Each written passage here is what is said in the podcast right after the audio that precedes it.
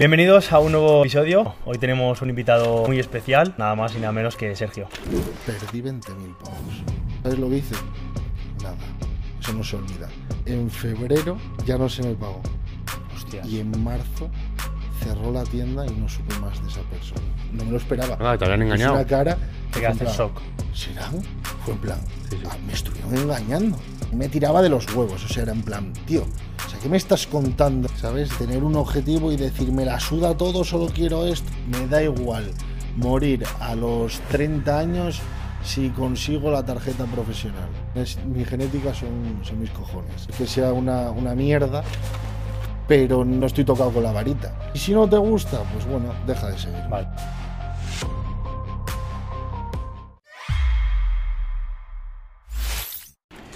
Bienvenidos a un nuevo episodio de Vivir del Fitness y antes de empezar, como siempre, queremos recordaros que nos podéis seguir tanto en Spotify, YouTube, Apple Podcast y las redes sociales, que los tenéis tanto en Instagram como en TikTok. Y bueno, hoy tenemos un invitado muy especial, a mí me hace especialmente ilusión, a Juli sé que también, que es nada más y nada menos que Sergio. Muchas gracias, chicos.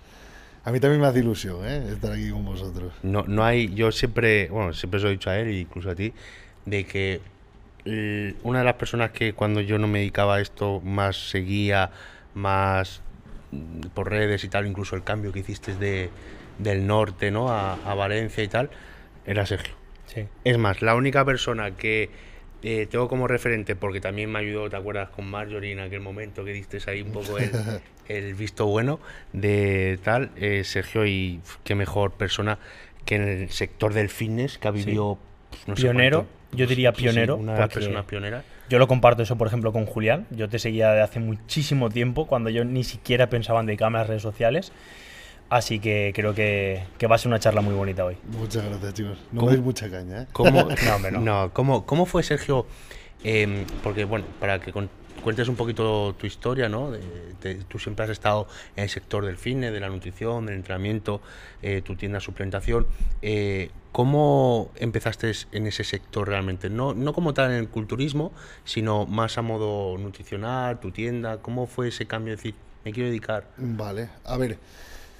Yo empecé muy temprano en lo que es apasionarme por el tema del culturismo, competición y bueno, un poco ya lo vas enlazando todo y ya te vas dando cuenta que no es solo entrenar, y no, ya te vas metiendo más en el tema de nutrición, en el tema, vamos a decir, de qué vive esta gente, porque a ver, de aquella redes sociales tampoco es que fuese una, una cosa muy loca, ¿no? Entonces, a ver, mi padre siempre tenía las típicas revistas de, de culturismo en casa. Y bueno, si no era culturismo, era deportes de contacto, también lo veía en televisión. Entonces, al final, quieras que no, pf, ves eso en tu casa y te vas interesando, ¿no? Un poco, a ver qué es esto. Lo vas viendo. Y fue un poco como me fui metiendo en el tema culturismo, ¿vale? Luego ya fue cuando me acuerdo que yo siempre fui muy delgadito y jugué toda la vida a, a fútbol. Y bueno, eh, me estaba metiendo ya a jugar en categorías superiores, entonces ya se me pedía un poco más de un poco más de tamaño, ¿no? Porque joder, gente más grande y al final eh, tú eras como el monigote. Entonces, bueno, fue como empecé en el tema del gimnasio y al final, pues, bueno, pues vamos a decir que una cosa llevó a la otra y me gustó demasiado. Entonces, al final me vi en la tesitura de, hostia, o un lado o por otro. También de aquella lo compaginaba un poco, bueno, dejé el fútbol, empecé en Muay Thai y al final, pues me metí de pleno en, en lo que eran El gimnasio. eh, exacto, las pesas, ¿no? Y bueno, de aquella, el monitor que había en, en el gimnasio que, al que yo me apunté, bueno, me fue- fui con mi madre a apuntarme, me acuerdo, Qué bueno. eh, Javier Lavandera, que le mando un saludo y un abrazo enorme. eh, siempre se caracterizó porque era un tío muy serio, muy disciplinado. Siempre él había competido en, en culturismo natural, era un tío muy serio con el tema de la alimentación. Y bueno, pues eh, hablando con él, eh, viéndome entrenar, vio que bueno que yo tenía interés por real por lo que era el mundo del culturismo y entonces pues bueno me empezó a dar unas directrices, ¿no? Entonces fue el que me empezó a meter un poco en el tema de lo que era disciplina, lo que era culturismo puro y duro, dieta, entrenamiento, todo ya eh, con papel, ¿no? Que se dice. Y una cosa llevó a la otra, fue pasando el tiempo. Yo tenía como objetivo llegar a competir, pero tampoco me marqué una fecha, ¿vale? Ya fue cuando empecé a, competir, compaginaba el tema de estudios con trabajo, ¿vale? Yo trabajaba en la noche, eh, trabajé, bueno, pues de eh, primero en una costelería, luego también cogí otro trabajo porque necesitaba dos trabajos para costearme lo que era el tema de, de preparación, o sea, un preparador, eh, Suplementación, eh, alimentación, suplementación, farmacología, todo, ¿no? Oh. Entonces, lo que hice fue, eh, pues, tiempo, yo no, no sé ni yo decirte cómo tenía tiempo de vivir, ¿sabes? Tenía tiempo de, de trabajar, de hacer dinero, era lo que yo tenía en la cabeza. Y poder un día eh, tener mi propia tienda de suplementación. Yo siempre tuve claro, o sea, yo nunca tuve como objetivo dedicarme a redes sociales ni nada por el estilo. O sea, yo lo que quería era vivir de, del culturismo, de lo que a mí me, me apasionaba. Y eso podía ser de, bueno, pues fuese de entrenador en un gimnasio, eh, por mi cuenta, teniendo, pues eso, una tienda de suplementos. Sí que es cierto que en mi cabeza siempre estuvo el no trabajar para otra persona, y, y- sino tener mi propio Como- negocio. como empresarial. Emprender tú mismo. Eh, lo que te digo, empecé a hacer dinero en la noche de seguridad y pude ahorrar un dinero y decidí meter, bueno, salió la oportunidad de coger un traspaso de un, bueno, un conocido mío que dejaba la tienda de suplementos allí en Gijón. Llegamos a un acuerdo y invertí todo lo que tenía en, en mi propia tienda. Sí, bueno. Y al final pues empecé con el tema de las redes sociales de, de rebote. O sea, fue en plan, bueno, así empiezo a promocionar un poco lo que era mi tienda. Pues Vale. igual subía pues lo típico de que esta semana tengo esto en oferta, tal y cual, bueno, empecé a soltarme cada vez más porque yo siempre fui bastante tímido para el tema de, joder, Sí, de nada. grabarme. Al final, bueno, vas cogiendo la confianza, cayó en gracia y una cosa llevó a la otra. Pero que bueno, que lo he dicho, que O nunca sea, que empezaste de forma indirecta en realidad. Sí. Fue para promocionar en tu redes propia sociales tienda. sí. O sea, en redes sociales fue de forma indirecta. Yo Qué te digo bueno. que mi objetivo real era eh, tener mis asesorías, eh, que mi tienda fuese creciendo cada vez más, o sea, mi, mi propio negocio. ¿Y en, en qué momento te das cuenta de decir, ostras, ahora me doy cuenta de que puedo empezar a vivir de las redes sociales, ¿no? Me ha llegado un patrocinador, Vale, un mira, sponsor. Sinceramente, mira, eh, yo me acuerdo que mi primer, mi primer patrocinio, bueno, patrocinio, Patrocinador, primera- sponsor. sí, no sé, llámalo como, como quieras, fue a través de la tienda y fue una marca que yo en la tienda la vendía mucho, entonces, bueno, hablaron conmigo en plan, bueno, y te vamos a dar tanto para Sí, ti al mes, sí. que yo lo que hacía, sinceramente, era... eh, la grandísima mayoría de productos los volví a meter en mi tienda Y los vendías. y los vendía. Claro. O sea, Si no dejas el coste cero. Exactamente. Yo me acuerdo de tener meses, en los primeros meses que tuve mi negocio, o sea, yo andaba así. O sea, yo era en plan por y para. Lo que ganaba lo reinvertía. Vale. Y iba como, Claro. como dije alguna vez, yo me acuerdo de ir a la compra eh, mirando la calculadora del móvil.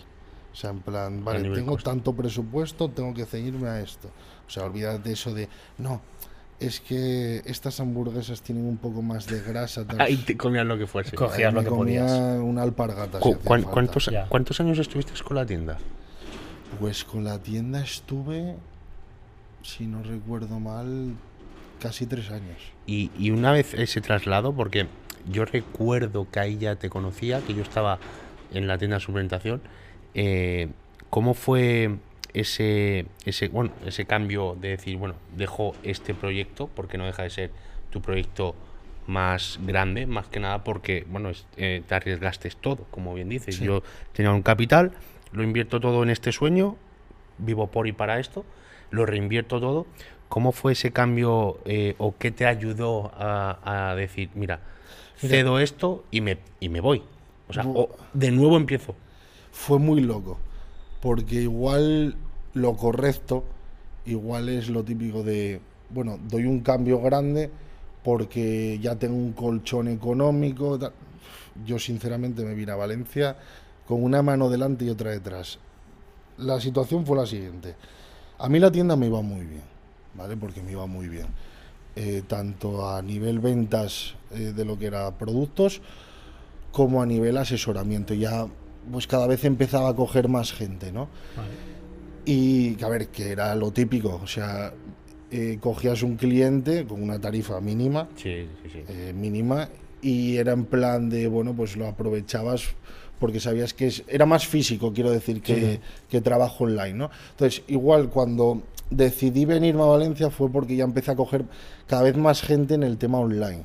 Entonces, bueno, vi que poco a poco mi sustento económico era cada vez mayor a nivel preparaciones, me llegó Procis, porque me acuerdo, es una situación que, que, no se me va a olvidar en la vida, porque me vi en plan de, bueno, de repente me llega una marca y me dicen, te voy a poner un periodo de prueba, porque de aquella Procis te ponía como un periodo de prueba, a ver si, si facturabas, ¿no? Y bueno, tuve ese periodo de prueba y me dijeron, mira, te vamos a dar esto. Y me acuerdo, pues, no, sé si me daban 200 euros al mes en... En me daban, creo que eran 300 euros, no, 200 euros de suplementación y 200 euros de, de cash, de, dinero. y era en plan, claro, para mí aquello era la hostia, digo. y para, para aquella época. Digo, que me van a no solo me van a dar la suplementación que yo utilizo, sino que me van a pagar. ¿Sabes? Pero claro, comparándolo con lo que a mí me daba realmente dinero, que era mi tienda, fue en plan, hostia, tío, si cojo ahora esto, ¿no me va a entorpecer un poco el desarrollo económico de mi negocio? Bueno, al final pues haces así y venga, para adelante. Y bueno, al final, pues mira, lo que te digo, entre lo de pro, lo poco que hacía de entre comisiones y tal de Procis y las asesorías, pues fue lo que me empujó un poco a decir, voy a probar a hacer esto. Me, seguí manteniendo mi tienda, seguí manteniendo mi negocio, metí a, una persona que yo consideraba de confianza eh, a trabajar allí. Y luego, pues bueno, eso, me vine aquí y poco a poco. Pero cuando tú entras, eh, o sea, cuando, cuando te contacta Procis, ¿a ti te ponen alguna condición de tienes que dejar la tienda de suplementos o es simplemente tú que tomas esa decisión? simple, a ver, la decisión de venirme a Valencia fue puramente mía. O sea, nadie me dijo, tienes que irte a Valencia. Y fue en plan, yo tenía aquí a mi amigo Marcos, ¿vale? Y siempre que, bueno, las pocas veces, creo que habían sido dos veces, que vine a Valencia me encantó, ¿vale? Una vez fue, vamos a decir, de pasada, y otra vez fue en un campeonato de España que se hizo aquí, que yo vine a quedarme a casa de, Marcos, de Mr. Marquinos. Y me flipaba, tío. Porque era, no sé, el, buen rollo que había, no sé, me gustó en general, en, todo. Y era como esa sensación de, joder, quiero, quiero estar más tiempo aquí. ¿Entiendes? Y que estás a gusto, ¿no? Sí. Claro. Sí, entonces simplemente eso. Pero nadie me dijo, o sea, yo las condiciones que tenía con Prodis obviamente era pues ya empecé igual a meter más la suplementación de la tienda en el en el Instagram, bueno, las redes sociales que tenía hechas de la tienda y no en el mío propio. Vale. En el mío pues enseñaba la realidad que, estabas consumiendo. Exacto. Yo, por ejemplo, yo soy una persona muy fiel en ese aspecto. O sea, yo no te voy a consumir otro producto que no sea. A ver, si no lo tiene la marca, sí, claro, que sí. Pero yo lo que consumo es lo que me patrocina. Sí, lo, que sacas. Si no, no estoy con una marca, si yo no confío en un producto. En el, en, el, en el cambio ese, ¿no? En ese transcurso de, época, eh, ¿cuál fue, digamos, porque siempre digo, ¿no? Que ese miedo al riesgo, al salir de la zona de confort, como tú bien dices, estabas en una zona, bueno, tu negocio iba bien, a nivel económico, pues para la edad que tenías, cobrabas incluso pues más de la media pues, de España en tu tienda, con tu negocio, sí que había en riesgo y tal. Pero, eh, ¿qué, ¿qué, miedos, no? ¿Qué miedos tenías tú? Porque todo el mundo, incluso ahora mismo, seguro que tienes miedos, ¿no? De cómo puede ir todo. Pero cuando te viniste a Valencia, ¿qué era lo que más miedo te daba? Porque, yo, por ejemplo, me acuerdo los dos primeros meses que estuve en Valencia, yo ya empecé a notar cómo la facturación de la tienda bajaba. Y fue donde me di cuenta de que en un negocio la gente no va porque el negocio llame la atención, sea ya esté rodado, no. La gente va por ti. Sí, Cuando por estás- cómo tratas tú a los clientes, por esa confianza que cogen contigo, por cómo les recomiendas un producto, ¿sabes? Entonces, eh, ahí ya me empezó a crear un miedo real. Decir, joder, tío, que se me va a la mierda lo que tanto me costó, tanto esfuerzo, tantos comederos de cabeza, tantos disgustos y a la vez alegrías, me costó ir levantando poco a poco. Y fue- yo creo que era uno de los miedos. ¿Y, tú necesitabas ese sustento para poder subsistir aquí en Valencia? Sí, en ese momento sí. O sea, por eso te viene el miedo, no Sí, tanto claro. por cerrar O sea, el proyecto, sino, hostias, exacto, sí, que sí. igual no llego a final de mes. Mira, yo, eh, bueno, sé que siempre hacéis como un poco la pregunta de... Sí, lo de, A ver, yo, los ranking. podcasts que hicisteis hasta ahora me los vi. Lo O del sea, ranking. el, el podcast está y lo digo. O sea, lo recomiendo a todos, está genial, ¿vale? Y una tiráis un poco pues el tema de, de un poco pues lo que perdiste a nivel económico. sí, o que sea, sea. ¿qué- qué Mira, es? Sí. yo con mi negocio, con mi tienda, tuve la primera pérdida gorda que, que vamos a decir que, que recuerde. ¿Vale? Bueno, en verdad las recuerdo todas. Eso te iba a decir, digo, la primera, pero no la última. Y fue, mira, os lo voy a enlazar todo para que lo vayáis entendiendo. Bueno, poniendo en situación, ¿no? Yo empiezo a ver que, hostias, que mi negocio no va igual, sigue yendo bien, pero no va igual que cuando yo estaba allí, ¿vale?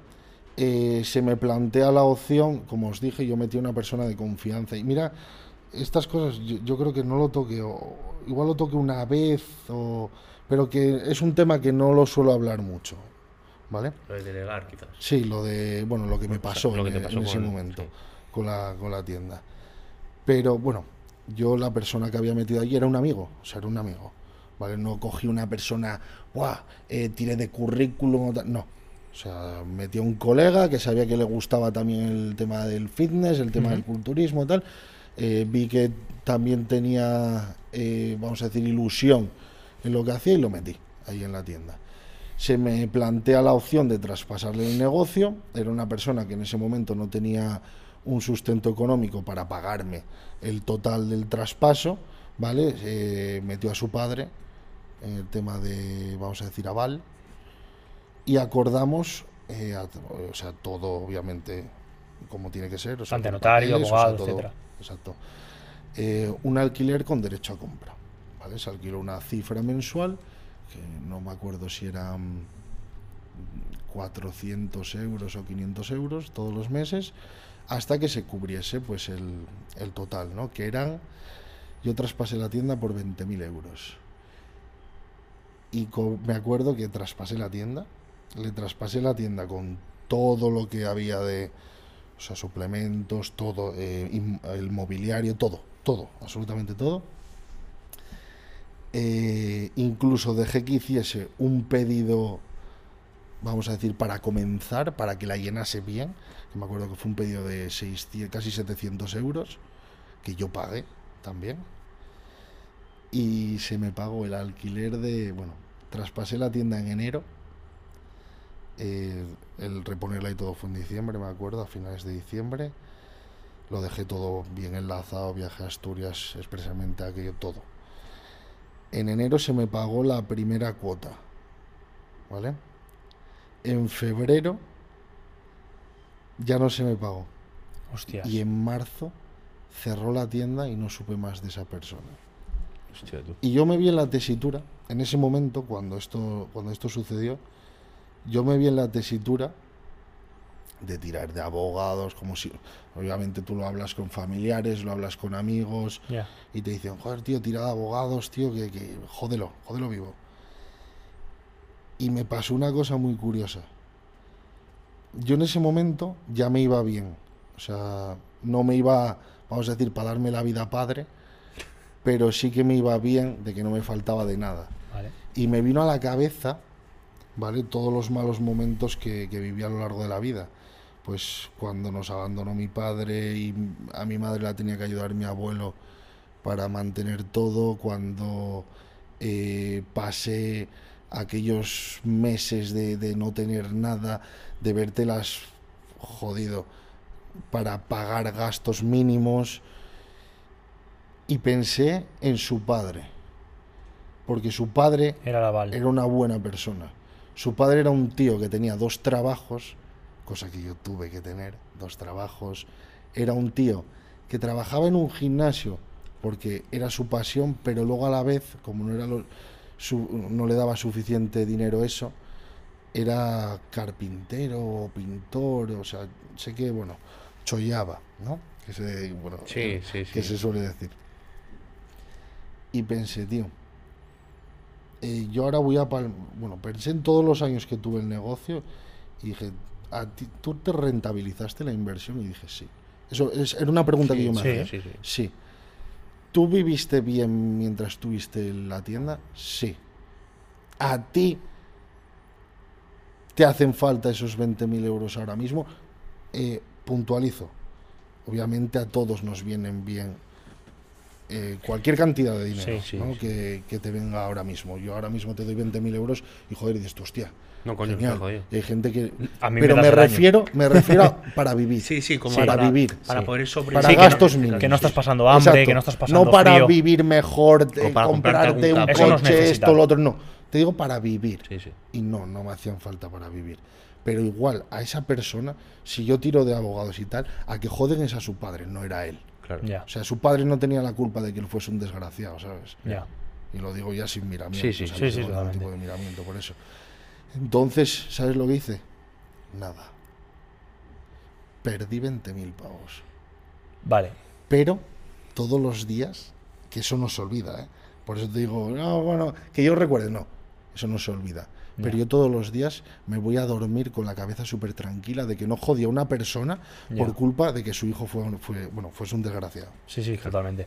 Cuando, cuando cierras eso, cuéntanos un poco cómo es, ¿no? O sea, cuando dejan de pagarte y dices, vale, la tienda me la han cerrado. Mira, ¿Tienes el producto? ¿sabes, ¿sabes lo que más me, me comió la cabeza durante meses? No el haber perdido, porque en verdad no lo perdí, porque yo, vamos a decir que la inversión la rentabilicé. un beneficio. claro. Exactamente, yo perdí un beneficio, vamos a Sí, decir. sí. Sí, dejaste de ganar. Exacto, exacto, dejé de ganar. Pero lo que más me comía la cabeza, tío, fue algo a lo que le puse tantísimo cariño, tantísimo tiempo, tantísima. tanto de mi vida, que se fuese a la mierda así, ¡pum! Ya. de repente, ¿sabes? Y, y- y ahora, en, claro, eh, como bien has comentado, pues ya eh, todo eso es pasado, digamos, ahora en tu presente te dedicas plenamente a las redes, al, ser preparador eh, no solo de, de atletas, sino también de gente pues más sedentaria, cambios físicos y tal. Ahora mismo, eh, a modo, eh, igual que ahí decías que tu sustento a nivel económico era la tienda, ahora mismo Sergio Estepa, eh, ¿cuáles son sus mayores cestas ¿no? de, de- de- de ingreso en tu día a día? O sea, sabemos que está Procis, que sigue ahí, siendo preparador, pero ¿qué más, eh, ¿qué más dinero te dan las redes? O sea, ¿qué marcas o qué, eh, en qué movidas, por decirlo así, estás A ver, metido? Todas a las económico? marcas que, que obviamente me patrocinan, pues me dan un sustento económico, ¿vale? Mis asesorías son un gran sustento económico, igual que las marcas son, pues, eh, vamos a decir, bueno, sí, o sea, ahí, ahí, ¿no? O sea, es lo que más dinero me da, esas dos cosas. Pero bueno, siempre, siempre tuve en la cabeza el diversificar lo que es el, el dinero. Entonces, bueno, tengo mis otras movidas Claro. que también me dan rentabilidad. Eh, lo primero que, que hice cuando de verdad tuve dinero fue comprarme mi casa. Mi casa es mía. Eh, bueno, en verdad tengo dos propiedades, ¿vale? O sea, tengo la- el piso de Asturias y tengo, tengo mi, mi casa aquí en Valencia, Ujú.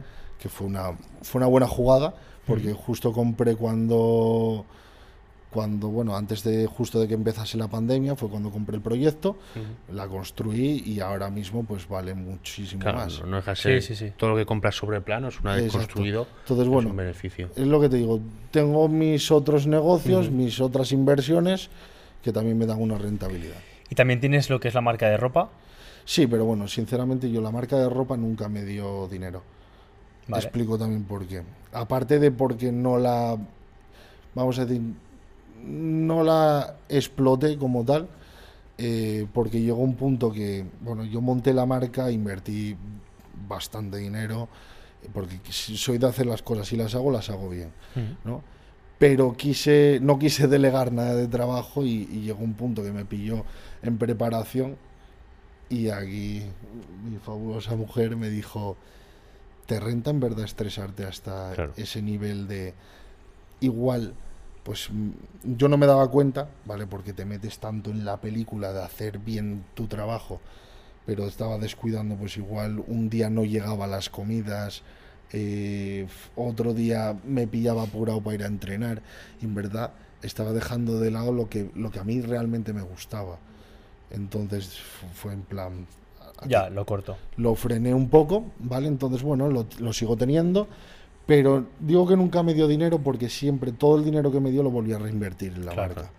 ¿Sabes? Porque nunca me lo tomé como un negocio como tal, sino más como algo que me hacía ilusión tener. ¿Y por qué, o sea, de dónde viene esa idea de crear la marca? ¿Viene por una pasión tuya de decir, oye, me apetece tener No, una marca de ropa que me vino de la- vino de la idea de que yo quería plasmar en algo, ¿vale? En este caso fue pues en, en ropa, el, el sentido de mi vida. O sea, conquer quiere decir conquistar, ¿no? Y fue como rollo. Yo es que lo que fui consiguiendo fue a base de cojones. O sea, fue a base de decir, quiero esto, voy a por ello. O sea, yo, si fuese por predisposición económica, no. O sea, en mi casa nunca hubo dinero. O sea, yo me las eh, vi putas para, para lo que te digo, sustentos mínimos. O sea, eso lo tuve que pelear. Eh, el tema de a nivel competitivo igual. O sea, yo empecé en esto en una época donde el nivel de competición era la, eran líneas de competidores de la hostia, tío. O sea, fue antes justo de dividirse federaciones, era gente. otro rollo. Claro, había más Era gente. otro ¿no? O rollo. incluso el mismo físico, que es lo que hablamos siempre. Con Jorge creo que lo hablamos. Lo bonito del culturismo es que dice mucho una persona porque el físico tú no lo puedes comprar. No, no. Físico que tienes lo has construido. O sea, no, no hay otra forma de conseguir Totalmente. los kilos que tienes. No son solo por comer, sino son por dejarse los cojones entrenando. Exactamente.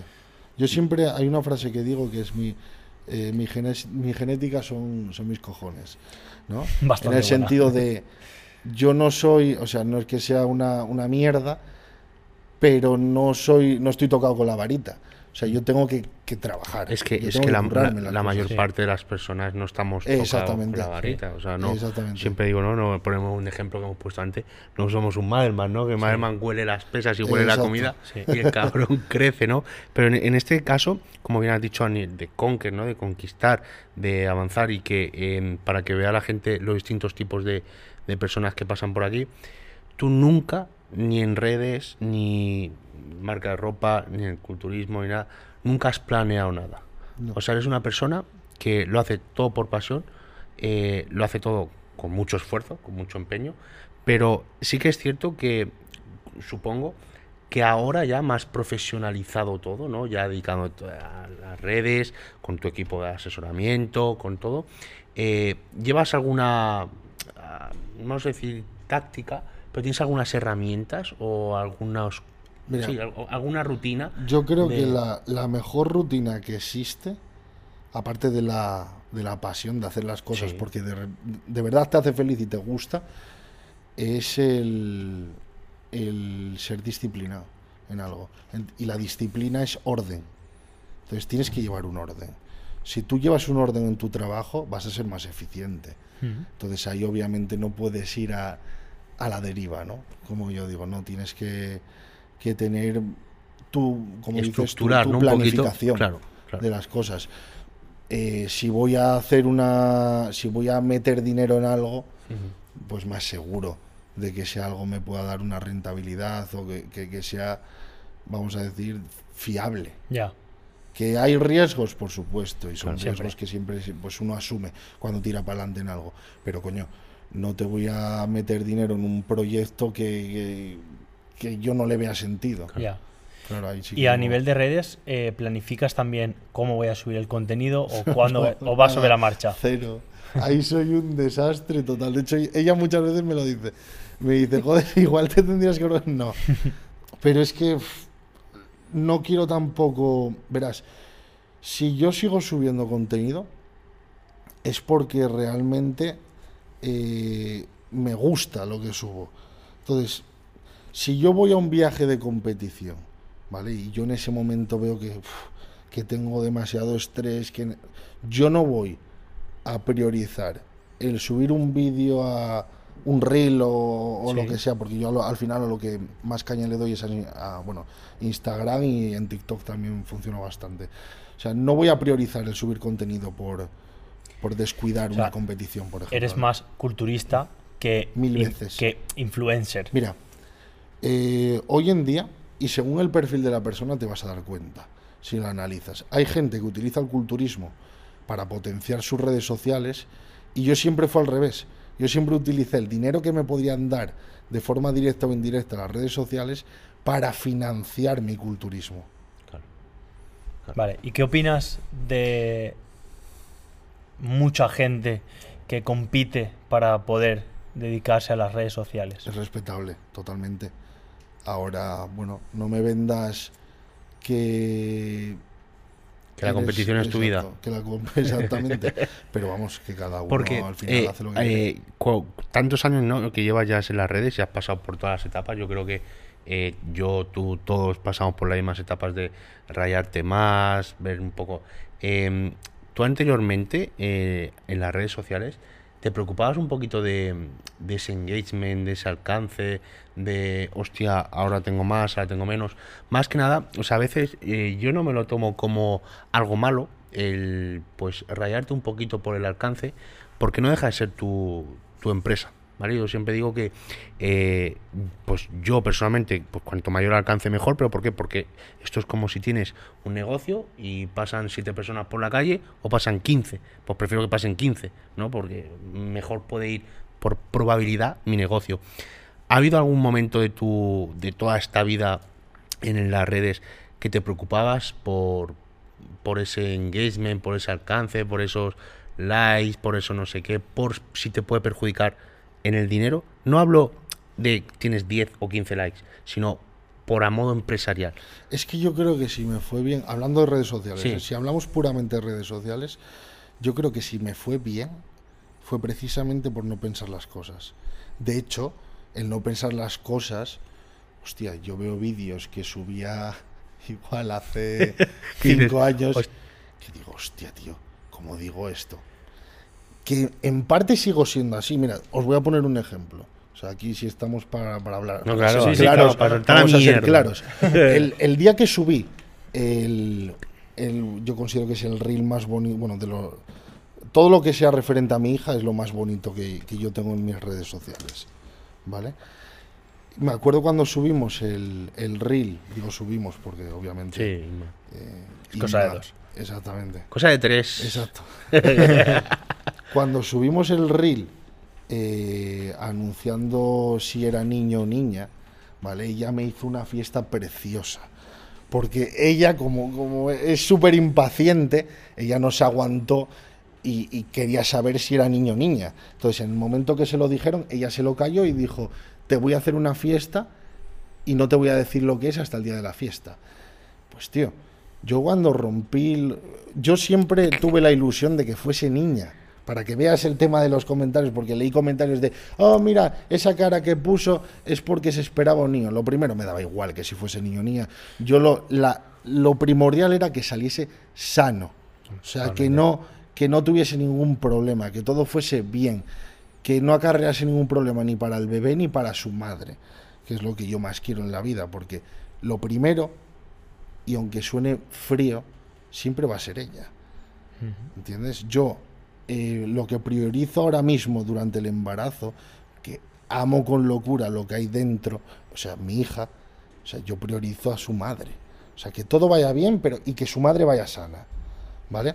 Entonces, pues cuando, o sea, lo- a lo que veníamos, yo siempre tuve la ilusión de tener una niña, ¿vale? Porque sé que, que tiran más al padre, ¿no? Que es como rollo mi papi, ¿no? Sí, suele pasar. Exacto. Pero entre ella y mi madre me fueron metiendo la película, engañándome poco a poco, haciéndome creer que iba a ser niño. Entonces yo ya iba súper tranquilo. Yo les decía a mis amigos, nada, me va a hacer la fiesta, pero yo ya sé que es niño. Cuando yo vi los globos, cuando yo reventé aquellos globos y vi que eran de color rosa y vi que iba a tener una hija, fue una sorpresa total. O sea, yo no me lo esperaba. Ah, te habían Me engañado. una cara. Te quedaste en plan, shock. ¿Serán? Fue en plan. Sí, sí. "Ah, me estuvieron engañando, ¿sabes? No, es más, joder, lo, lo primero que hiciste, señalaste a tu madre. que Claro, dijiste, fue en plan. Pero si en el supermercado no sé qué, tío. Claro, pues por ejemplo ya se me tiró ahí un poco de hate con el plan, alguna gente, en plan de que va, mira, se nota que quería que fuese niño tal. No, yo siempre quise una, una niña, ¿vale? Pero a lo que veníamos. Eh, que Lo que te, si te importa un poco ese alcance o, o Exacto. sea, al modo empresarial. Exacto, si me, si me importaba un poco el tema del, del alcance. Hostia, cuando. Cuando.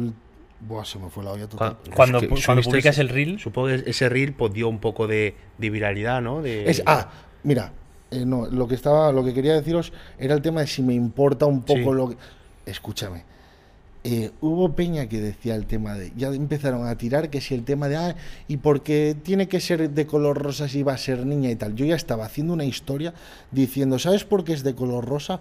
Porque le salió de los cojones a mi mujer. O sea, en- ¿entiendes? Yo ya estaba haciendo eso que fue en plan.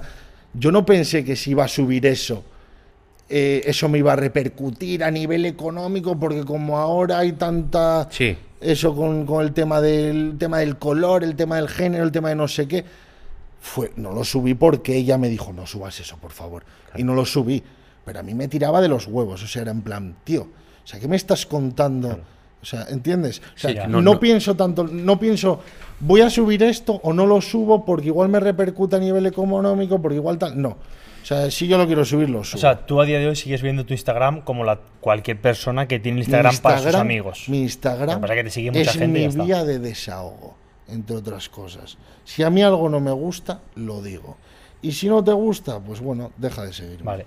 Y todo el tema de- del hate, ¿cómo, ¿cómo lo gestionas? Porque todos, cuando empiezas a crecer en redes sociales, vas a recibir hate. bueno, y, cuan- final- y cuanto más sincero eres también, ¿no? Sí, también, por A supuesto. ver, ¿Cómo, eh, cómo- hay cómo cosas te lo tomas? Sí, hay cosas que ¿Y obviamente cómo lo gestionas? afectan, afectan, ¿vale? O sea, tú a mí dime lo que quieras, que pff, es en plan, buah, tío, ya paso, ya como que ya te acostumbras. Pero, buah, tío, cuando me la tocan a ella o dicen algo de la niña o lo que sea, ahí sí que me afecta. Ya. O sea, me afecta de que si te veo en persona te aplaudo la cara.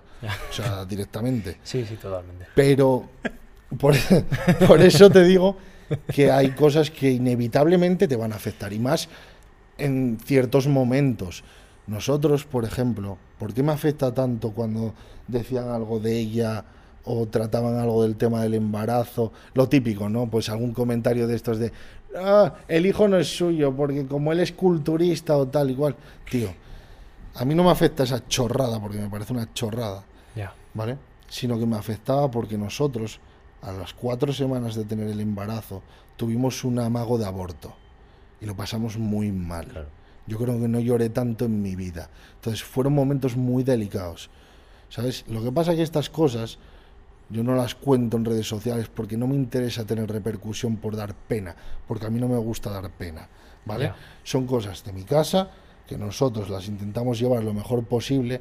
Ella, por antecedentes eh, familiares, es muy delicada de salud. No, y que un Y hasta, embarazo. la, hasta la semana número 12, ¿vale? Lo que viene a ser el, bueno, el, el primer trimestre, Sí. hay, había muchísimo riesgo, no solo para el bebé, sino para ella. Y yo lo pasé muy mal. Entonces, estas cosas me afectaban muchísimo, tío. No, es o sea, me es- afectaban mucho. Era como rollo.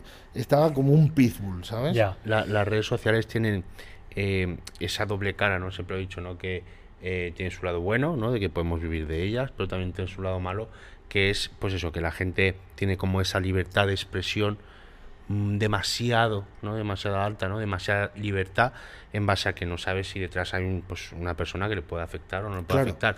Pero sí que es cierto que, por ejemplo, supongo que también para la gente que se quiera dedicar más a esto, tienen que tener ya un poquito la mentalidad de que si quieren dedicarse en este No, caso a las si, redes si sociales, eres frágil, sea YouTube, Mm. TikTok, Instagram, lo que sea, mentalmente tienes que ser fuerte o Total. fortalecerte. si eres frágil, en plan de que te afecta muchísimo lo que opinen los demás, lo que digan de ti, no te metas en redes sociales. Claro. Porque si vas con la película de que va a ser todo súper bonito, ni de coña. O sea, y cuanto hay gente, que por desgracia es así, que es algo que jamás lo voy a entender, ¿vale? Pero hay gente que aprovecha el momento en el que se te ve que mentalmente estás flojeando para, atacarte. Y hablando un poquito más a nivel práctico, ¿no? Para que la gente que vaya a gestionar, o sea, vaya a tener que gestionar el hate, ¿qué herramientas o qué consejos le podrías dar para saber gestionarlo, ¿no? Porque es, al final es muy fácil decir, bueno, tienes que ser fuerte de mente, ya, pero si no lo soy, ¿cómo me hago fuerte? con un buen entorno. Tu entorno va a ser clave. O sea, y que sepas ver que lo que hay en esa pantalla no es realmente tu vida. Tu vida es esta de aquí. Por eso no te obsesiones tanto con quiero subir números, quiero que cada vez me siga más gente, quiero que... ta-". No, preocúpate más de que tu vida real siga creciendo. Que tu entorno sea un buen entorno, que, que tengas buenos amigos, que tu familia pues tenga un trato cercano contigo. Eso es lo realmente importante y va a ser muy clave en los malos momentos. O sea, mira, esta semana eh, me hacía una pregunta en el cajetín de, Instagram que era cuando no tienes motivación, ¿qué es lo que lo que bueno, lo que te ayuda o que lo que te da motivación? Y puse una un vídeo de una ecografía de mi hija y una foto de, de mi mujer. Porque es que es la Te realidad. aferras a O eso. sea, todos tenemos malos momentos, todos tenemos días en los que no queremos ir a entrenar, todos tenemos eh, días de mierda, Sí. se dicen, donde ni motivación ni hostias.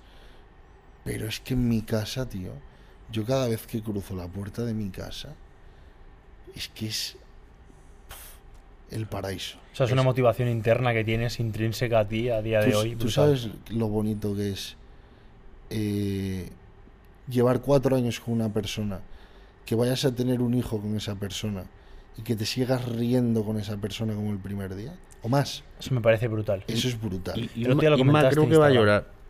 ¿Sabes cómo se llama eso? Éxito. Pues mira, Es- jun- es- eso- eso juntándolo es- con es- esto, eso es algo, ¿no? voy, que- voy que a Jorge- aprovechar, Jorge lo sí, decía, ¿no? voy a aprovechar para hacerte la pregunta. Siempre nos gusta saber, cada persona tiene un concepto del éxito, ¿no? Eh, ya nos has dado una pincelada de lo que es para ti, pero supongo que habrá más parte de lo que es para ti el concepto de éxito, ¿no? Entonces, cuéntanos un poco qué es para ti el éxito, pero a nivel personal, no, Vale. no por ejemplo en, a, nivel competitivo. ¿Y cómo te ha cambiado? igual. Porque eh, el éxito de ahora mm, que quieres no es el éxito Obviamente. de este hace cinco años. Obviamente. Mira.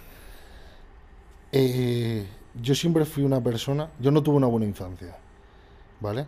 Yo sé lo que es tener poco cariño en casa, que era el, el de mi madre. Que a mí nunca me faltó cariño por parte de mi madre, nunca me faltó nada. Pero sé lo que es no tener un cariño paternal. No, sé lo que es pasarlo mal en casa. Sé lo que es tener momentos, tío, en los que dices, ¿qué, qué coño hago aquí? Mm. O sea, ¿qué, Una infancia qué pinto aquí? sí, dura. ¿Entiendes? Entonces, cuando una persona tuvo una carencia en ese aspecto y ahora es todo lo contrario, ¿sabes? Ahora no solo tengo el cariño de mi madre, sino que tengo una familia. ¿Entiendes? Porque yo hasta ahora lo que tuve fue algo, no sé, tuve un puzzle sin piezas. Claro. ¿sabes? Y ahora tengo todas las piezas del puzzle, incluso piezas de que me Que- sobran, que- sí. por si acaso, Sí, por si, por si por te si falta. acaso, ¿sabes? Porque, claro, ah, ya teniendo. Siempre hablamos de. Pues de avanzar, de evolucionar, de. ¿no? Pues para eso el mun- la mentalidad no dejar de ser un emprendedor, ¿no? Arriesgaste todo y todo. eh, a nivel económico, como tiempo, etcétera. Eh, ese éxito, ¿vale? Tú ahora mismo pues estás en esa zona confort, que pues a nivel económico, familiar, ¿no? laboral, etcétera, estás bien, pero eh, ¿tienes eh, mentalidad aún de evolucionar en algún aspecto Hombre. que no sea familiar? Porque realmente, pues Por familiar ya lo tienes todo bien Por aferrado, supuesto. pero a nivel pues empresarial o algo, tienes Sí, sí, claro, un poquito Yo- a ver, un futuro que digas... una cosa no quita la otra, ¿vale? Siempre, eh, yo qué sé, mu- muchos días recibo alguna pregunta del palo de, hostia, ahora que vas a ser padre, igual el culturismo, es que es al contrario. Es, totalmente al contrario. Que te cambia la mentalidad. Y ahora venimos a lo que decíamos antes, por supuesto. O sea, yo no voy a priorizar cosas que me alejen de, de mi familia, sino que voy a procurar potenciar otras que me sigan haciendo crecer a nivel económico. Para beneficiar a tu familia. Para beneficiar a mi familia. Ahora ya no pienso por, yo qué sé, yo hubo años atrás, la mente de Sergio era Sergio. Y ahora es Sergio, Inma y Valentina. Hmm. Incluso te diría, si lo ponemos en orden, sería Inma, Valentina y Sergio. Y luego lo que sobra un poquito para Sergio, ¿sabes? Que tampoco necesita mucho para ser feliz. O sea, te has sacado de esa ecuación. Exactamente. ¿Y, entonces ¿qué, es lo que quizás quieres o, tienes en mente para poder eh, ayudar a que tu familia pues con el tiempo pueda... A mí lo que me da dinero siempre fue el culturismo, siempre, o espero que siga siendo el culturismo, cosas ligadas con ello. De una manera u otra. ¿Tengo mis otras cosas aparte? Sí. ¿Vale? Pero voy a poder seguir potenciando eso, aunque tenga, aunque vaya a tener una hija, o tenga dos, o tenga tres. Esto no quiere decir. Esto no quiere decir que, ya, no, pero te frota las manos, ¿eh? A lo que quiero llegar es que la gente que esté viendo esto y que piense eh, que el formar una familia es sinónimo de que de apartarte de del mundo del emprendimiento es totalmente erróneo. ¿vale? De hecho, voy a plantear otra cuestión, os la voy a plantear a vosotros. ¿Qué preferís? ¿Ganar 30.000 euros al mes, por deciros una cifra, y estar solos o ganar la mitad y tener una familia? Yo me quedaría con incluso con 1.000 euros al mes y tener una familia, 100%. Y no lo digo en este momento, ¿eh? Digo que pongáis un poco la cabeza. Yo soy de los que la familia va ante todo, pero sí que es cierto que, por desgracia, a nivel económico hoy en día, eh, siempre he defendido que una familia, lo digo porque he tenido, pues no hace mucho tiempo, pues el caso de querer formar una familia y, parar un poco ¿no? E, ese freno, por el hecho de que para tú formar una familia necesitas mucha estabilidad, o, considero que debe de tener estabilidad, pero ¿por qué? Porque lo bien que tú has dicho, para tener, tú quieres darle todo mejor a tu, a tu mujer, a tu hija en este caso, se necesita ¿vale? A nivel económico, pues una estabilidad, a nivel laboral, una estabilidad para que a tu familia no le falte nada. Porque sí que es cierto que nunca es el momento, evidentemente siempre dices, si es que piensas eso, nunca es el momento, pero no me gustaría formar una familia eh, que tuviera carencias. Me explico en que quizás a mi hija le faltara pues unas bambas o le faltara que le gustaría dedicarse a la gimnasia, no pudiera eh, apuntarse o a quien a mi esposa mm, le no pudiera estar seis meses de baja porque mm, yo solo no puedo tirar. Entonces, a nivel económico es, eh, la, o sea, la familia es importante, pero creo que eh, la economía, en este caso, es muy importante para formar, en mi caso, mi nivel mental, una familia. De verdad que lo llevaría muy mal si yo tuviera una familia y no pudiera, como padre en este caso, poder darles no lujos, pero todo lo que quisiera. Yo, yo, también, pero, yo, yo, por ejemplo, sabiendo que le puedo dar cariño, que es como algo básico. Ahí es donde iba yo. Mira, no hay mayor carencia que la que hay, no de puertas afuera de tu casa, sino de puertas adentro. ¿Sabes? Yo sé que si por lo que sea algo saliese mal, eh, tuviese que tener un trabajo que no me diese tanta rentabilidad, escúchame, si tú tienes a tu familia, tío, es que en verdad. Claro, pero tú piensas así. todo, ¿eh? Porque, o sea, tú piensas así, yo, yo hablando con, con pues bueno, como veo familias, ¿no? Hoy en día que la verdad que, eh, pues me jode mucho, pero bueno, en España, pues lo que tenemos. Eh, hablas con esos conceptos porque tú ya tienes una tranquilidad, ¿vale? Eh, pero en el supuesto caso de que tú estuvieras en la misma tesitura y a lo mejor cobras 6.000 euros al mes, creo que tus problemas o tu nivel de estrés, de preocupación, no por ti, porque tú sí tienes que com- eh, chupar lechuga, chupar lechuga, pero por tu familia sería, sería distinto. O sea, tu, mentalidad económica, de, o sea, de importancia en el dinero, sería distinta, porque, hostia, veo familias que, de verdad, que lo- el padre o la madre trabajan Sí. en dos, tres trabajos y la, mu- la chiquilla o el chiquillo no puede. Entonces, a mí eso, de verdad, o sea, conociéndome a nivel de estrés, sentimientos y tal, me haría trizas. Sí, pero eso lo dices porque tú todavía no tienes una familia hecha. ¿Entiendes? Pero será una porque tú si le claro. preguntas a una persona que está en esa tesitura No, claro, yo, y de verdad es una buena persona y tú le dices, tío, ¿cuánto cobras? Y te dice, buah, tío, llego a final de mes que no sé ni yo cómo lo hago, hago malabares, porque no llego a mil euros y tengo eh, dos hijos y tengo tal, tal. Y le dices, vale, ¿cambiarías eso por eh, ganar 10.000? Y te va a decir, ni de coña. claro, ca- Pero ese no. tío o, o esa tía, y yo es que lo viví en casa. Es que, ¿sabes Claro. qué pasa? Es que yo lo viví en casa, tío. Claro. Yo viví en casa, como mi madre, la pobre, se mataba a trabajar, ¿sabes? Pero es que no le importaba nada Sí. más que su hijo, Sí. ¿entiendes? Entonces, es que tú haces lo que sea por, por sacar adelante a tu familia. In- Incluso, te voy a decir más, porque estábamos hablando de que, bueno, pues igual el tener una familia ahora, eh, que no es el momento, puede entorpecerte el, el seguir creciendo, prefiero primero crecer y tal. Tu familia te aseguro que te- si de verdad eres un tío con dos cojones, Sí. te va a hacer crecer. No, yo creo que una buena familia que no deja ser tu entorno no te tiene que frenar. Yo, ahora a nivel económico, me va mucho mejor que otros años atrás porque la tengo a ella conmigo. Sí. Y eso te cambia la cabeza y eso te hace más fuerte. Tener una persona al lado que te potencia en todos los sentidos te hace mejor en absolutamente todo. Pero, eh, eso, es- eso es el entorno, el- lo que hablábamos, o sea, la importancia de, bueno, y tú y mucha gente lo, lo puede vivir, de que ha pasado por entornos, no, no malos, pero bueno, pues no tan, Favorables. tan favorables o que puedan seguir la misma mismo camino, la misma mentalidad, y tú mismo has podido comprobar, pues eso, y seguro que gente que nos esté viendo, escuchando, pues estará en una tesitura como tú ahora o como tú antes o lo que sea, en que quizás, pues bueno, pues su entorno, sea cual sea, sea familiar, sea de pareja, sea de amistades, sea el que sea, no es el adecuado para quizás, pues que esa persona pueda avanzar. Cambio, llega un momento que, pum, te llega alguien o amigos o familia o Y te pareja cambia y te totalmente cambia la vida. y ahí es cuando tú te das cuenta de que bueno de que se puede crecer de que se puede seguir siendo emprendedor. Es más pues esta mañana hemos entrevistado a, a Pablo.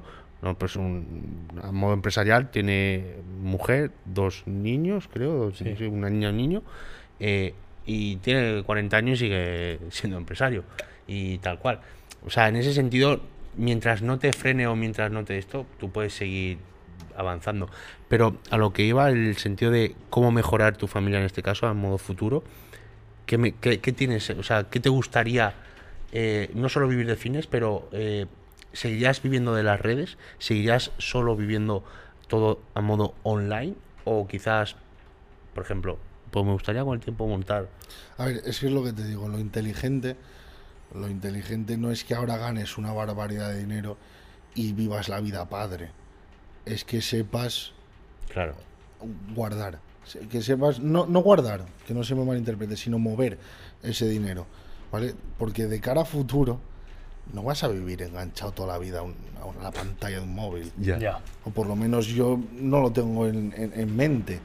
O sea, Claro. tengo otras cosas donde, donde quiero priorizar, tengo proyectos, tengo, tengo eso, pues otras vías. Claro. Sí, que has sabido No- no- gestionártelo y administrártelo Exacto, bien. yo ahora mismo, mira, yo perfectamente, en vez de haberme comprado la casa, me podía haber comprado, yo qué sé, Sí, un coche, coche. más de no sé qué, sí. por Ya. decirte algo.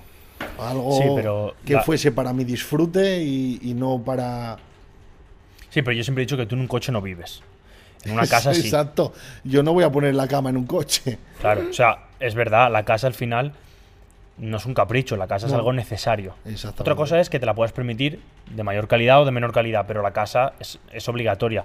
El coche también, pero coches encuentras de segunda ojo, mano ¿eh? por mil euros. No estoy criticando nada, ni mucho menos, porque igual ahora mismo, yo que sale alguien en comentarios que te dice, tío, yo es que invierto en coches, perfecto. O sea, No, no, Por eso te digo que no quiero hablar más de la cuenta y de cosas que, que se me escapan. Hay gente que invierte en bambas, ¿no? Claro. Exacto. pero una cosa es que inviertas en coche, otra cosa es que te gastes 40.000 euros en un Exactamente. coche. en Yo hablo de que yo en ese momento no tenía casa, Claro. quería una casa mía. Mía, yo vivía en Valencia, vivía de alquiler, yo quería tener mi casa. Sí. Y pude, gracias a trabajar muy duro, tener mi casa y a mi gusto, encima.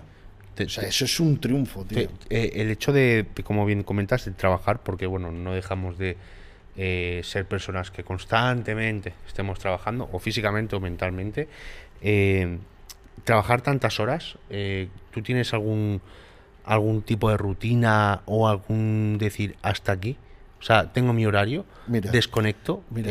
saco para esa, disfrute. Esa, esa pregunta, no me acuerdo en qué entrevista fue que os la vi, que era en plan, como que es imposible desconectar. Sí. Yo creo Es que, que- que imposible. todos los que han pasado. Es imposible. Es más, Mira, la, la anterior entrevista ha yo sido te así. aseguro, te aseguro que buah, fui lo más cabezón que, que existe. ¿Sabes? De, de- de tener un objetivo y decir, me la suda todo, solo quiero esto, tal. Pero ¿sabes por qué? Porque en ese momento no tenía realmente lo que de verdad te hace desconectar. Si tú, tú no, si tú no desconectas, no es porque no puedas, es porque no tienes donde desconectar, no tienes un motivo real que te haga desconectar. Escucha, yo llego a mi casa y, y son cosas que a, a día de hoy todavía son ficticias, ¿no? Porque mi hija nace en marzo, pero sí que tengo pensamientos. Y dices, tío, si su madre me hace desconectar, porque yo llego a mi casa y desconecto. Sí, sí, desconecto. Sí, pero O sea, no me acuerdo de, de la tarjeta profesional, no me acuerdo del culturismo, no dejo, soy capaz de aparcar un poco el trabajo, ¿sabes? Por desconectar con su madre. Entonces, si pienso, si yo, si su madre es capaz de hacerme eso, tío, ¿qué me va a hacer?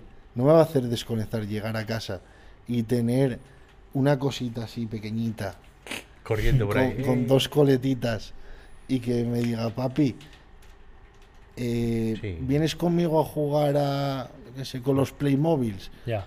Escúchame, tío. Ya me puedes ofrecer eh, ganar 10.000 euros así en una operación. Claro. Que si mi hija me dice, papá, ¿vienes conmigo a, a jugar a, a lo que sea? Ya. Te digo, escúchame, ¿te puedes esperar? Sí. No, da igual. Sí, sí que es cierto que, que para que vea la gente la...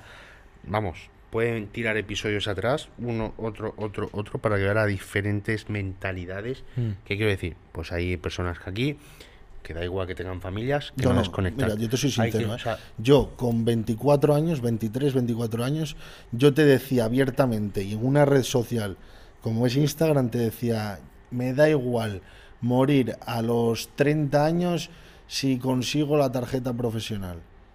Y yo ahora pienso en el Sergio que decía eso y digo, eres gilipollas. claro, has, Sí, la evolucionado, mentalidad claro. sí, cambia muchísimo. Pero yo creo que es. A ti te ha pasado ahora porque ya tienes una familia construida y para ti es extremadamente importante Claro. hasta el punto de que lo otro es totalmente secundario.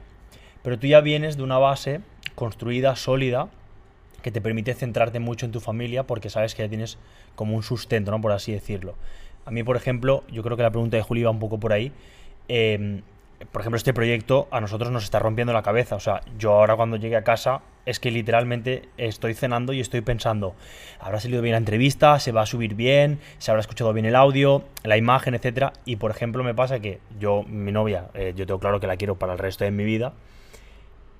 Y me cuesta mucho cuando estoy hablando con ella escucharla y prestarle el 100% de la atención que se merece y que necesita, también porque hemos pasado todo el día fuera de casa, no nos hemos visto, porque a lo mejor estoy pensando, ¿se ha grabado bien el audio?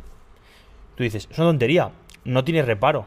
Si ha escuchado mal, se ha escuchado mal. No puedo solucionarlo, Entonces, pero. tú estás follando y te estás, estás pensando No, hombre, no, ahí no. si grabaste bien el audio, pues entonces ya desconectad. De- A ver, es un ejemplo un poco fuerte, ¿no? Ya, Pero hombre. ya desconectaste. Claro, yo sí, yo sí que es cierto. Sí, sí. A, sí, a ver, sí que suelo.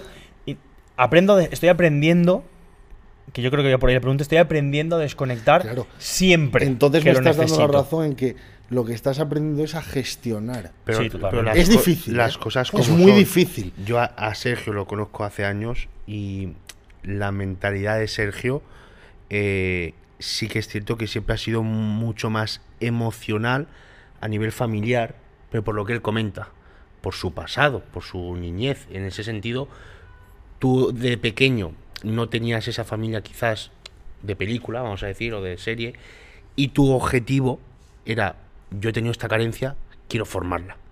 Entonces, tú ahora ya estás viendo que ese fin o ese éxito tuyo ahora lo, tío, lo, lo tienes a, a nada. Entonces, claro, eh, quizás hay otras personas, nosotros o gente que nos escuche y tal, que no ha llegado a ese, a ese momento, pues, por lo que sea, por no tener Claro. pareja o porque eh, están en un proyecto. Claro, cuando tú estás en un proyecto, eh, tú tienes que dar el, vamos, el 800.000 por Sí, pero no, no, no hay que olvidarse de una cosa, ¿vale? Y yo te lo digo, mira, yo conozco gente eh, que son empresarios de la hostia, pero a nivel fuerte. Y tío, al final te vas quedando, yo, yo siempre digo, ¿no? Que te tienes que, cre- que que que una cabeza se va formando con los años, no solo a través de, de lo que tú vas viviendo, sino de lo que vas escuchando. Eso. Y vas cogiendo buenos consejos y los vas hilando y al final te hacen amueblar una cabeza, ¿no? Y hay una, una reflexión que me hizo una vez un buen amigo, que le va muy bien a Sí, nivel, vamos a decir, sí. empresarial, ¿vale? Y era, eh, un proyecto tiene que ir bien, pero no te olvides también de disfrutar el proyecto.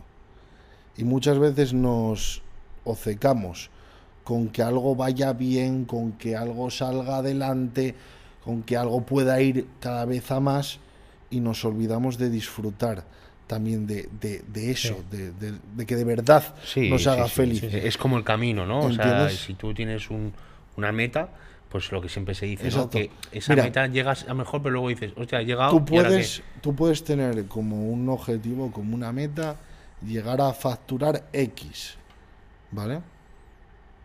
Y puede que lo consigas o puede que no, ¿no?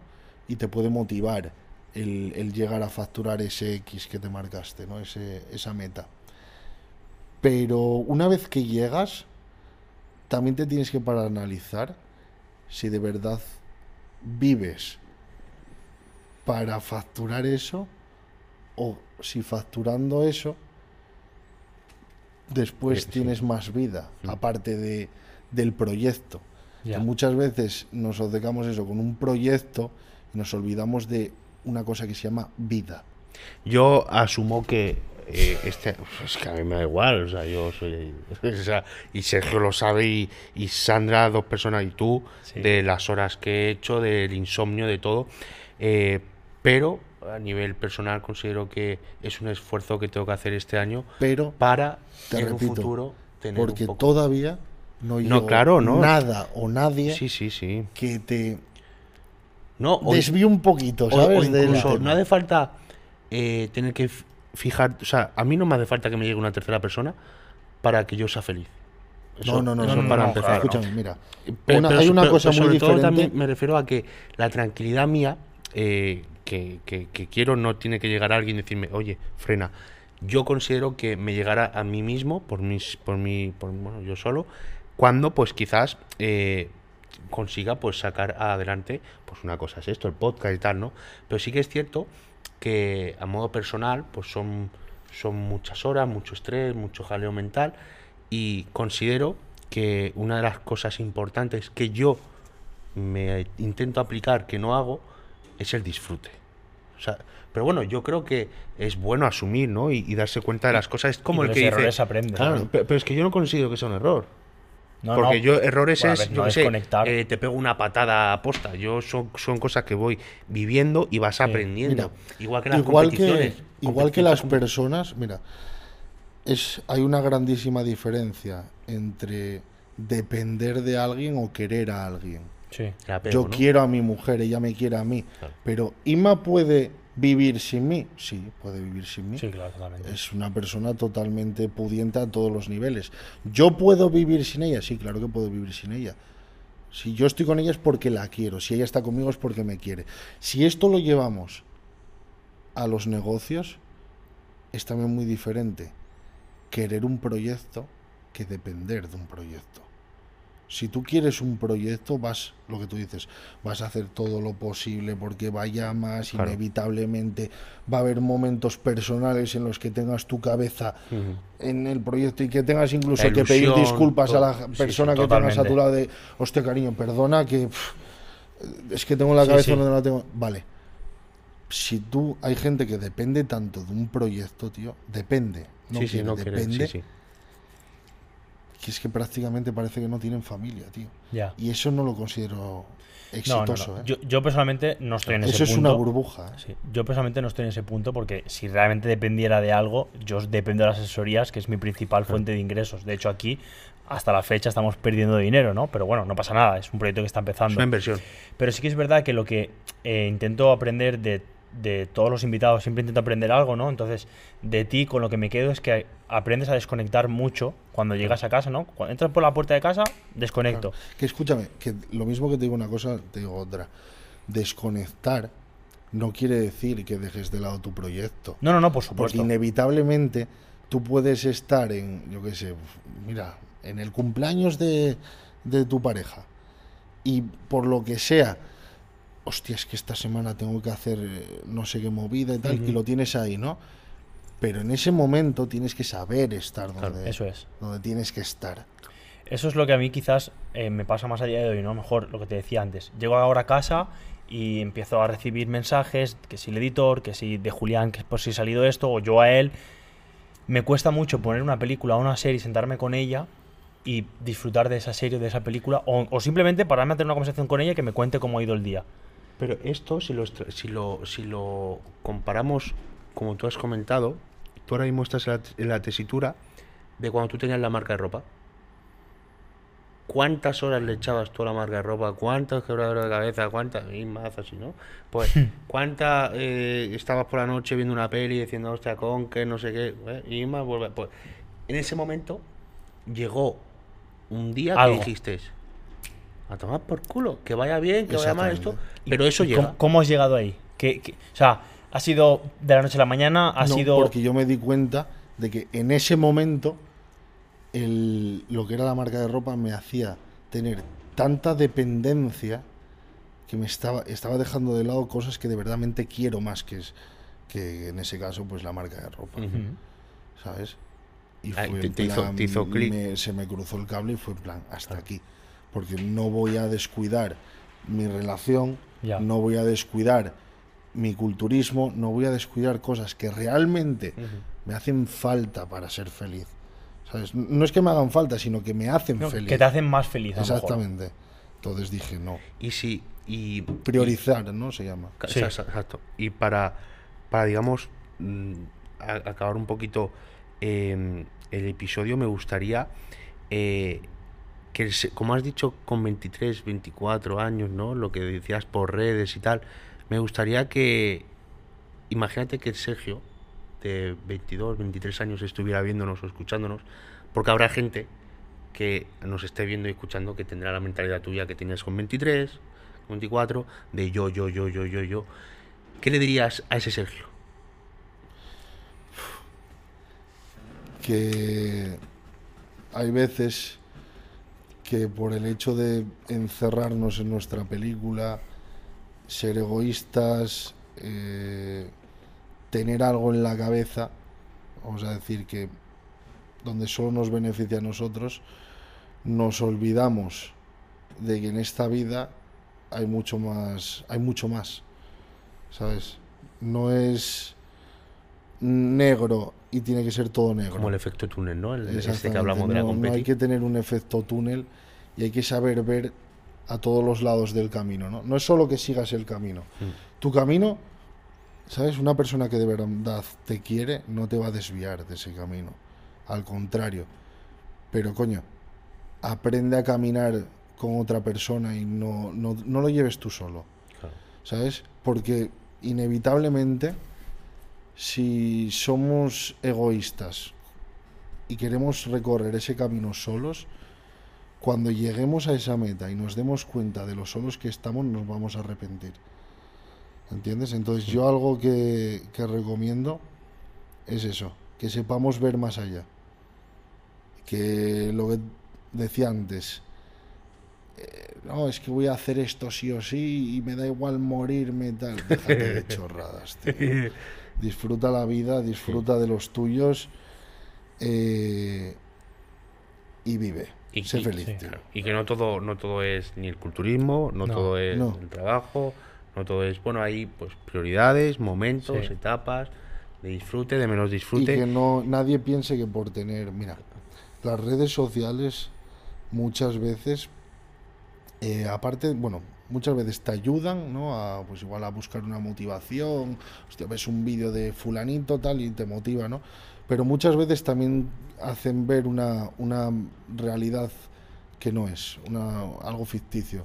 O sea, todo el mundo lo pasa mal, todo el mundo tiene malos momentos, todo el mundo tiene una vida con altibajos y no por eso hay que tirar la toalla en nada. ¿Vale? Y no el hecho, lo que decía antes, de tener una familia o intentar formar una familia, te tiene que apartar de, de ningún objetivo.